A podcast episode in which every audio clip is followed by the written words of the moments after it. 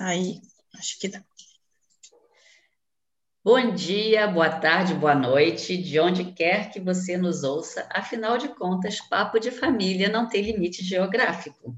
Então, estamos aqui hoje com a Carol Prestes, que vai trazer para gente informações sobre o que é, descobrimos recentemente, eu pessoalmente descobri recentemente através da internet, esta ferramenta maravilhosa, uh, que hoje permite que as pessoas se comuniquem, que é uh, mapa mental. Então, a Carol ela é uma especializada em mapas mentais, especificamente ela trabalha mais com a área infantil, corrija-me se eu estiver enganada, Carol, e a Carol vai discorrer para a gente, tá bom? Carol, fala um pouquinho do seu trabalho, por favor, e qual é a importância hoje em dia, na comunicação, na educação, na estruturação de uma criança, de que se use os mapas mentais? Bom, oi Heloísa. É, como você falou, eu trabalho com crianças, né? Sou pedagoga, psicopedagoga e sou especialista em mapa mental, que é uma ferramenta é, que geralmente as pessoas conhecem como utilizada nos cursos de graduação, ensino médio, né? E muitas pessoas conhecem de formas que não, não caracterizam o mapa mental. Então, muita coisa que é feita, é, mesmo aparecendo na internet ou nas escolas, agora, né, com a pandemia, as aulas online, muitos professores têm pedido mapa mental como avaliação. Muitas dessas coisas não são mapa mental. Por quê? O mapa mental ele é uma ferramenta é, de uma de, que a gente pode representar graficamente, né, com palavras-chave, desenhos, símbolos, cores, qualquer conteúdo. E por causa disso, ele passa a ser muito interessante para uso é, com crianças, especificamente, né? ao contrário do que em geral as pessoas pensam. É, tirando as pessoas pensam que pensam que mapa mental e mapa astral são a mesma coisa. Né? Eu sempre tenho que dizer que eu não sou é, astróloga, embora eu ame a astrologia. É, então, o mapa mental ele é assim. Ele é uma ferramenta que foi pensada, né? Ele tem inclusive uma patente. Ele é um é uma coisa bem elaborada. Assim. Existem vários livros sobre o assunto criados, é, criado, né? Por um britânico psicólogo, pesquisador, professor chamado Tony Buzan, e ele pensou é, nas, nas leis para criar um mapa mental, e ele chama de leis no livro, para que fique bem claro assim que são importantes, né? É, baseadas na forma como o nosso cérebro funciona, aprende e memoriza. Então, por exemplo, a questão das cores que você falou e que é bem importante com as crianças, embora eu trabalhe com adultos também, em especial é, educadores e educadoras, né? É, a questão das cores ela atende uma característica muito forte do nosso cérebro que a gente fotografa aquilo que a gente vê, né? Quando a gente vê um, um bloco de texto linear, a gente precisa parar e ler aquilo ali. Em geral, as crianças não entendem da primeira vez, né? E eu sempre falo isso para eles: lê mais uma vez, mas uma imagem não. Quando você vê uma imagem, você bate o olho, mesmo que você não saiba o que é, a tua mente é, interpreta aquilo de alguma forma. Né? Aquele exame psicológico que mostra figuras abstratas é exatamente isso. A partir de uma imagem, nosso cérebro sempre cria alguma interpretação de cara. Então, o mapa mental, ele, por não ter, não, de, não, de, não dever ter blocos de texto, né? quando as pessoas colocam blocos de texto, elas estão perdendo a chance de utilizar uma característica importantíssima, que são as palavras-chave, e por ter desenhos e cores, é, torna não só muito mais atrativo né, é, para quem vê, ele é muito eficiente para quem faz, porque você mesmo faz uma seleção do que é importante num conteúdo e coloca no mapa mental com as suas palavras, mas também para o aprendizado porque aquelas cores, é, eu, por exemplo, quando vou fazer um mapa mental que tem alguma coisa a ver com dinheiro, eu sempre ponho na cor verde. Eu penso logo em dólar, né? Que é mais estável aí. E quando eu vou colocar alguma coisa relativa à data, eu sempre coloco em vermelho. Sei lá, eu criei isso, né? Porque os números, ele, eles muitas vezes, em alguns contextos, não fazem muito sentido. Né? Ainda bem que isso está mudando. As crianças não precisam mais ficar decorando datas em história, por exemplo. Né? Mas quando elas aparecem, eu gosto de colocar em vermelho, porque muitas vezes ela não quer dizer nada, né? mas estava ali, a gente tem que colocar. Então, e a forma dele ser espalhado no papel ou na tela, porque tem o um mapa mental digital também, e, e aí ele tem várias vantagens sobre o papel, é, ele te dá uma visão global daquele conteúdo para que a partir dali você é, vá virando chavinhas na sua cabeça para o conteúdo geral. E não só para conteúdo, né? Eu falei aqui de história, mas também pode ser para organizar um evento, pode ser para planejar uma semana. Eu, nos meus, nas minhas oficinas, eu faço é, dou curso em forma de oficina, né? Para que as crianças e os adolescentes, educadores e educadoras, aprendam fazendo. Não fico falando, sou professora palestrinha, não. É, isso aqui para mim é muito novo, ficar falando sozinha é, sobre uma coisa, porque eu gosto de. Né, bom na massa, a gente aprende muito mais construindo, né? É, mas nas minhas oficinas eu sempre faço uma das atividades é organizar uma festa em formato de mapa mental. Às vezes as crianças escolhem festa do pijama. Ano passado todos faziam festa da vacina, né? Estão, estavam bem, estão bem antenados com isso. Eu só faço nas férias, né? E e aí, no, mapa mental de uma festa, por exemplo, você pode organizar. Eles geralmente pensam logo na comida e na diversão, né? Mas data, local, roupa, comida, comida salgada, comida doce, bebida, entre as comidas salgadas, comidas quentes, comidas frias. E assim vai, como for, é, como fizer sentido para quem está fazendo o mapa. Ele é um material totalmente personalizado por quem está fazendo. Por isso que não é útil você usar um mapa mental de outra pessoa, comprar mapa mental. Quer dizer, não é tão eficiente quanto você fazendo. Ah, então a gente, pelo que você está explicando, eu entendo que o mapa mental também é, ele pode ser uma tradução de como você entendeu alguma coisa, de como você está construindo, ou seja, você usa os elementos que são é, familiares a si mesmo, né, a você, elementos que é, disparam conexões que faz com que você é, fixe, aprenda ou desenvolva alguma coisa, porque aquilo ali é o teu universo. Então, vamos supor, um garoto que gosta muito de, sei lá, futebol, aí ele tem gosta lá do jogador X, Y, Z, que é do país X, Y, Z, então ele pode construir alguma coisa a partir assim, o Cristiano Ronaldo, que é português, aí bota a bandeira de Portugal e bota o nome da cidade de Portugal, enfim.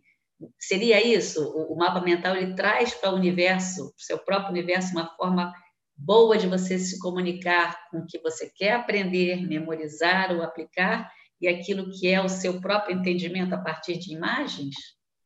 Perfeito, Heloísa. Você falou que você não sabia o que era mapa mental, mas você deu uma aula agora. É exatamente isso. É a sua é você demonstrando naquele mapa como você entendeu aquele conteúdo, por quê? A gente aprende de duas formas: ou por associação, alguma coisa que a gente já conhece, ou por repetição, né? Então, quando você coloca no mapa mental isso que você falou, a bandeira de Portugal do Cristiano Ronaldo, você não vai mais esquecer. Já está conectado com uma coisa que foi aprendida por você e melhor para as crianças, é do seu interesse porque muitas vezes as crianças têm dificuldades, né? Aí a psicopedagoga agora vai falar, porque não entendem por que estão aprendendo determinados conteúdos na escola tradicional, né? Eu gosto muito de falar essa expressão escola tradicional para causar mesmo esse impacto, porque tem muitas pessoas fazendo escolas não tradicionais incríveis, maravilhosas, né? Eu espero que a pandemia tenha sacudido todas as escolas tradicionais porque não dava para a gente continuar né, da forma que, que estava vindo, né, um ensino engessado, sem contexto, é, sério, todo mundo parado, sentado, professor gritando em sala de aula, isso já era. Essas crianças, e coitadas, né, as crianças de antigamente também, mas ainda não se tinha a visão da infância que a gente tem agora, elas precisam de estímulo para que se interessem pelo conteúdo. Né? Então, isso que você falou é perfeito. Uma coisa que eu uso muito é videogame. É, a maioria dos, dos meus alunos né, gosta de videogame e tal. E, por exemplo, em, em, qualquer tipo de conteúdo, mas, por exemplo, num mapa mental sobre inglês, é, em algum conteúdo de inglês, a gente faz links das palavras com os nomes dos personagens. Né? Tem um jogo chamado Fortnite, que quase todos os personagens, no nome deles, tem um adjetivo em inglês que é a característica deles. Então, a criança já, já vai associando. Aí eu falo uma palavra, ah, é, tia, aquele. E aí ela. Tu, tu, tu, Aí quando fala esse ah, é, aí eu falo, opa, agora vai. Então é exatamente isso que você falou. É a sua versão daquele conteúdo. Eu gosto de dizer que é um material didático personalizado, né? Feito pelo. O, o aluno é o próprio autor. É exatamente isso. Nossa, que bacana. Eu tenho, assim, eu considero um privilégio uma filha numa escola montessoriana, que é uma aprendizagem muito diferenciada. E eu optei por isso porque eu tive muita dificuldade na infância. Em que sentido? Porque pensava muito rápido e era aquela coisa muito engessada, eu estava além, e, e, aí eu tinha problema de comportamento, porque eu aprendi aquele troço, virava para o lado, porque não me interessava mais. Então, eu, sabe, por conta da minha própria experiência, eu vi como que é importante você conhecer o serzinho que está na sua frente e dar a ele elementos né, de possibilidade de desenvolvimento. E hoje, graças, não sei se é a internet, graças à pandemia, graças a eu não sei ao que, ao cenário atual, a gente vê que as crianças podem aprender através do esporte, através da arte, através da culinária, através é, de brincadeiras, de jardinagem de um monte de coisas, e se você pega esse elemento de interesse dessa criança, você leva ela para o mundo. Eu costumo dizer o seguinte: eu sou uma profissional de saúde, sou dentista há 33 anos, eu trabalho num posto de saúde, mas eu preciso que o meu paciente ele aprenda é, os conceitos básicos de autocuidado relacionado à odontologia e à medicina, porque não dá para você tirar uma boca para tratar, isso é um conceito errado já, porque nós somos um ser integral. E aí eu pego assim, qual é a profissão que você exerce? Ah, o cara é pintor, é mecânico, é, é cozinheiro, é, é o que for. Eu pego, sabe, elementos da, do dia a dia, do conhecimento dele, da intimidade dele e levo toda a medicina para o ambiente dele. Ele nunca mais esquece. E aí ele pega assim, ah, então quer dizer que se eu fosse pintor é isso, entendeu? Ainda consegue, consegue elaborar outros passos, né? Então, eu acho que, sem querer, eu já fiz alguns mapas mentais aí na vida. E você usou Paulo Freire na odontologia, né? Isso que você fez é perfeito. É, a pessoa entende muito melhor se ela estiver no contexto dela. Em relação às crianças, é, eu acho assim, é, é até um pouco mais simples do que você falou né, de descobrir como que no que que a criança se interessa. Em geral, as crianças se interessam por tudo que não é linear e por tudo que não é preto e branco. Vou te dar um exemplo. É, se você propuser, né, eu, eu trabalho somente online agora, desde que começou a pandemia, um jogo interativo pelo computador, ou se você pedir para a criança pegar, como eu tenho aqui, um papel e várias canetas coloridas, ela vai se interessar também por quê? Sair daquele lugar chato, né, de um ensino descontextualizado, repetitivo, é, totalmente desconectado da realidade dela, e você parte, só falar assim, ó, pega a sua caixa de lápis de cor, ele já fala assim, oba, já acham que é uma coisa, né? E por que, que não você faz isso na escola? Né? Poder, não precisa ser uma escola montessoriana, uma escola Waldorf, por exemplo, e qualquer professor pode. Tem, tem, tem gente fazendo, tá? Eu estou falando de maneira geral, porque ainda é maioria, claro. Mas dá para você fazer. Em vez de todo mundo enfileirado, faz um círculo. Fala para eles tirarem o sapato.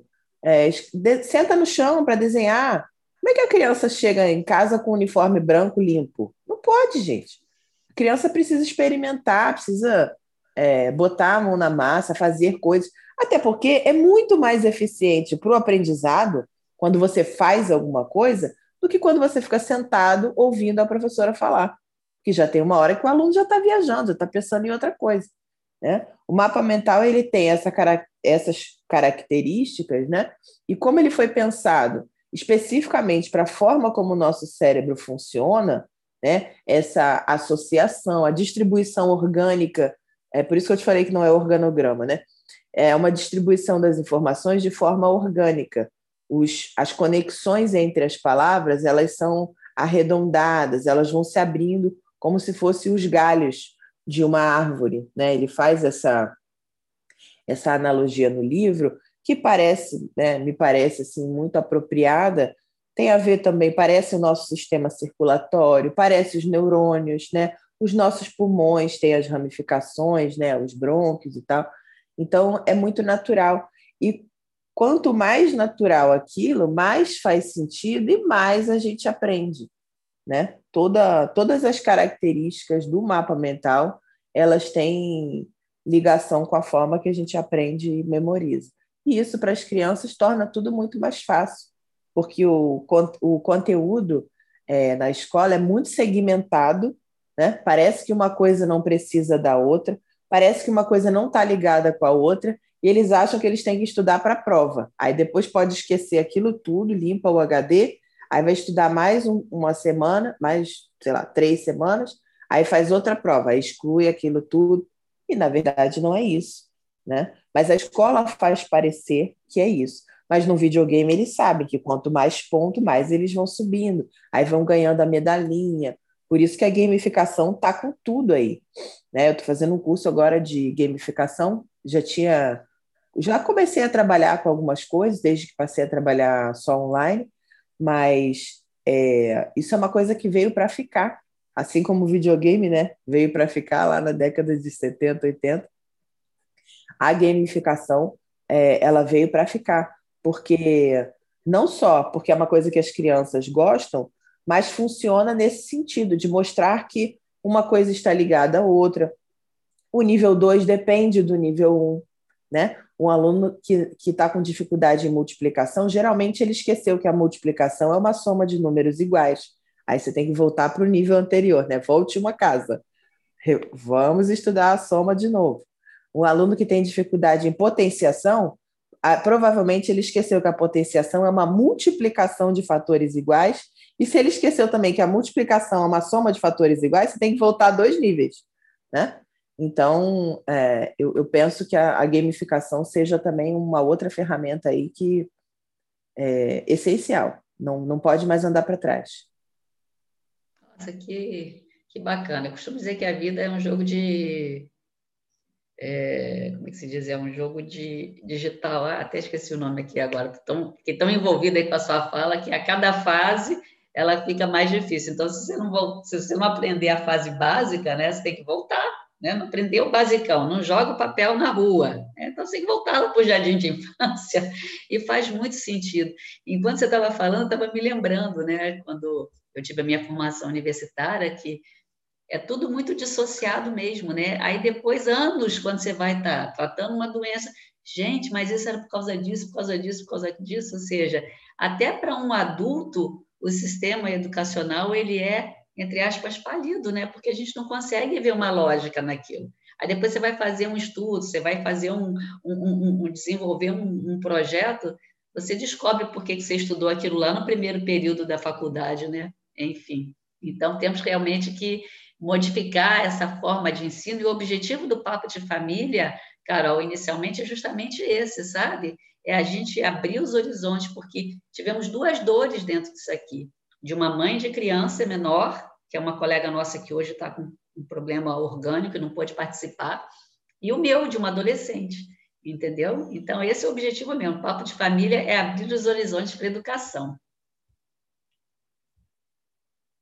Carol, então, assim, pelo que eu entendi, os nossos mapas mentais, assim como no papo de família, assim como no, na família em si, são uma questão de elos, né? São elos que se faz na mente, são os elos que a gente está tentando recuperar nas famílias, né? Que é aquela coisa da importância do elo familiar, importância do elo mental, tudo é uma questão de união, né? De elos que faz os links entre as, as coisas, né? É porque se você for pensar nas sinapses, né, a comunicação entre os nossos neurônios elas se, faz, elas se fazem assim. Um vai passando para o outro, né? E um conteúdo, sempre que você vai estudar, vou falar de, de adultos, não precisa nem ser criança, não, porque para as crianças é, é isso que eu falei, né? A escola apresenta como segmentado e aos poucos eles vão aprendendo que uma coisa precisa da outra. E aí chega lá no ensino médio, o aluno fala assim: caramba, isso aqui tudo eu já estudei. É claro que já estudou, mas é, é, é apresentado de uma forma tão segmentada que parece que uma coisa não precisa da outra, que chega lá você tem que estudar tudo de novo. Tem conteúdos que aparecem em três, quatro anos difer é, diferentes, a mesma coisa. Tudo bem, vai aprofundando, mas não precisaria vir assim, de repente, lá no, no, no sétimo ano, um aluno é, pensar sobre frações como se fosse a primeira vez que ele está vendo aquilo ali.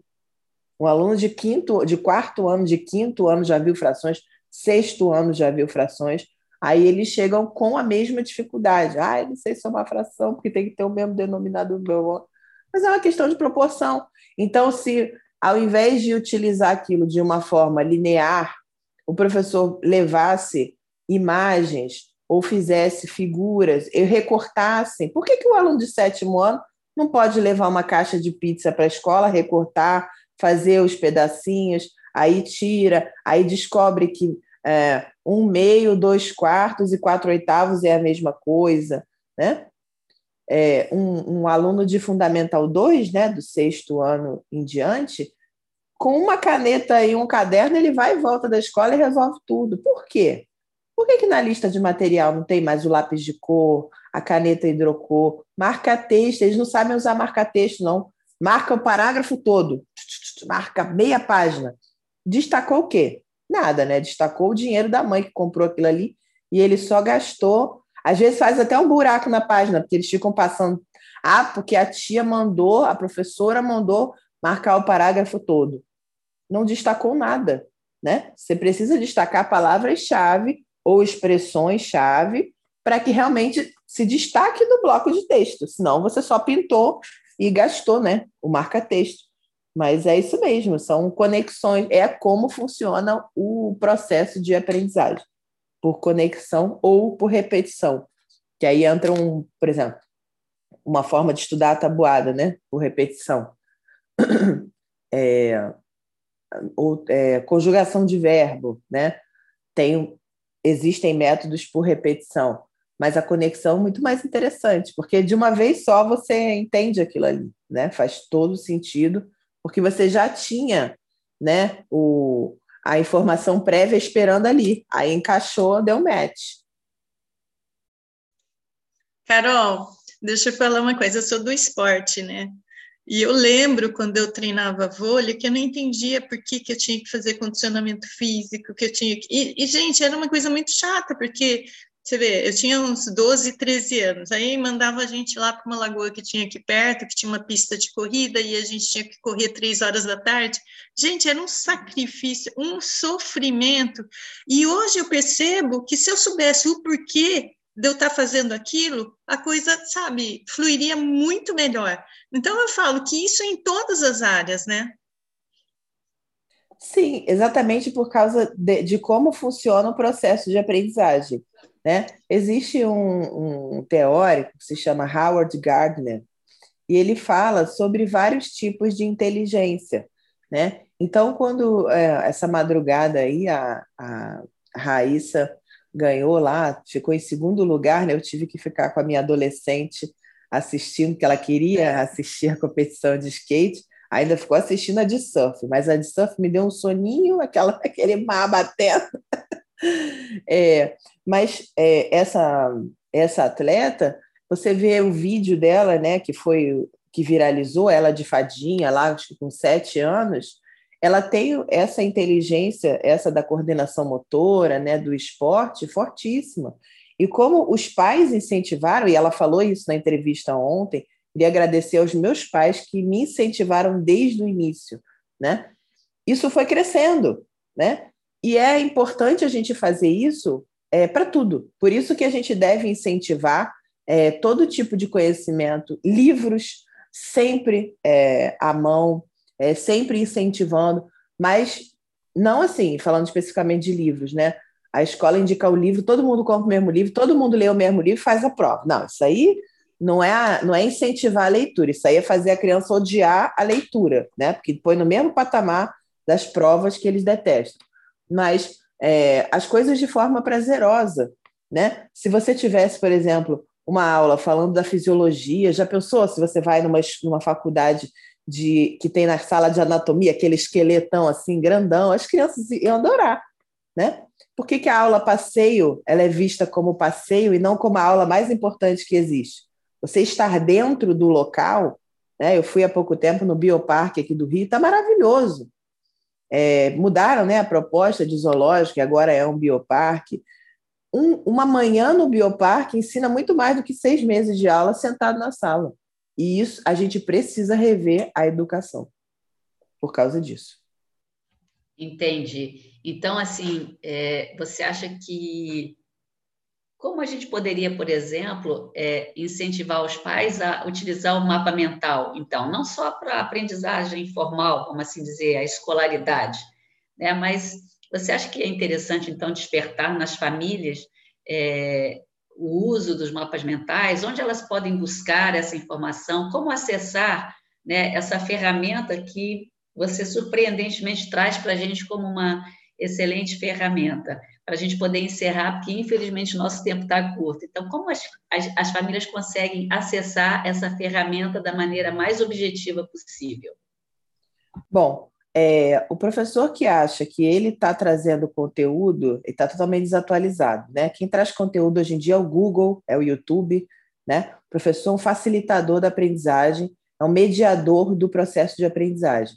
Então, é, é, a referência que nós temos no Brasil é, a maior autoridade no Brasil hoje em dia se chama Liz Kimura. Ela fez o curso de formação com o criador da técnica, Tony Buzan, já falecido, e ela fez o curso de formação, ela tem a certificação dupla com a Jamie Nest, que é a atual detentora da patente do mapa mental. A é, Jamie é, Nest um é curso... que está no México? É não, tá no México? não, no México ah, é a ah, tá. Rosário, tá. é americana. Ah. É, a Jamie Nest é americana. E a Liz Kimura, ela tem o um curso de formação, foi o curso que eu fiz, né? E, mas também, assim, a partir desse, desse, desse ponto de referência, você segue para buscar o que é o mapa mental. No meu Instagram, tem, eu ensino, assim, dicas básicas. Até essa semana eu fiz o que não fazer no mapa mental, né? Então, dá para tatear aí pela internet. No mais, tem cursos, né? Eu tenho minhas oficinas, para crianças, adolescentes, educadores. A Liz dá esse curso, é um curso bem denso, né? Mas para formação mesmo, né? para você passar aquilo para frente. E tendo então, como essa referência. Né?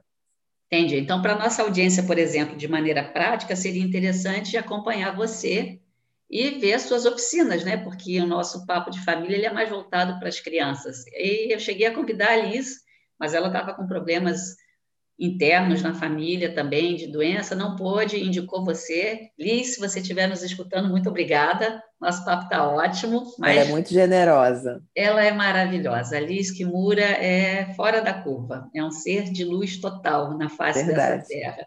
E agradeço que ela tenha nos apresentado a você, Carol. Então, Carol, não sei se você tem algum canal no YouTube, se você tem só o Instagram, deixa seus contatos para a nossa audiência, por favor. É, o meu canal do YouTube eu utilizo para gravar trechos das oficinas e passar para os alunos, né? Então ele não é utilizado assim de forma pública, eu não fico dando aula no YouTube porque eu acho que é legal fazer, né? Então, nas férias de julho e nas férias de janeiro, eu dou as oficinas, né? Porque precisa ser uma coisa prática. E lá no Instagram, a Carol Prestes, é, eu coloco sempre dicas, informações, e tem muitos mapas mentais, para as pessoas verem o que é o um mapa mental e, a partir dali, criarem os próprios, ou mesmo se for um conteúdo parecido. Tem gente que fala, ah, eu vi o mapa mental lá no seu Instagram, peguei e usei. É isso, é para passar adiante. O mais interessante é a pessoa, a própria pessoa fazer, né? Mas é legal ver também para você ver o formato, o que é correto, né? Eu sempre coloco lá. Ontem mesmo eu coloquei o passo a passo, né? Você começa com um desenho central, um título, vai abrindo os ramos principais, né? Dessa forma orgânica, usando as cores, depois as informações secundárias, chegando aos detalhes, né? completando é, o mapa. Mas lá tem bastante informação, sim, como você falou, né? voltado para crianças e adolescentes, e é, sempre tem alguma coisa para professores também, porque eu acho que é muito importante que essa ferramenta chegue nas escolas, né? Porque e, e tem os professores têm usado muito na pandemia, porque o mapa mental dá um trabalho, dá para fazer uma avaliação bem legal a partir de um mapa construído pela própria criança. E temos aí também o mapa mental digital, né? Tem vários sites, aplicativos que dá para fazer. E, é, e ele é legal que ele é ilimitado, né? Ele dá para ficar enorme, fica gigante. Eu tenho uma aluna que resumiu um semestre de história no mapa mental digital. Mas lá no meu Instagram tem bastante coisa, tem bastante referência, e de lá você pula para outras coisas. A Carol Prestes. Gente, então chegamos ao fim desse bate-papo maravilhoso com a Carol, né? Especialista em mapa mentais, psicopedagoga, trouxe para a gente inúmeras informações e a cada podcast que a gente grava, a gente vê como que o papo de família está na direção correta, como nós estamos realmente trazendo coisas que vão ajudar a nossa audiência, aos cuidadores das nossas crianças, as nossas crianças, e esse é o grande objetivo, é que a gente seja um facilitador da vida e da transformação presente e tão rápida que vem acontecendo no mundo de hoje. A Carol, nosso muito obrigada. A nossa audiência também, nosso muito obrigada. De onde quer que você nos ouça, porque afinal de contas, um papo de família não tem limite geográfico. Bom dia, boa tarde, boa noite e até a próxima, pessoal.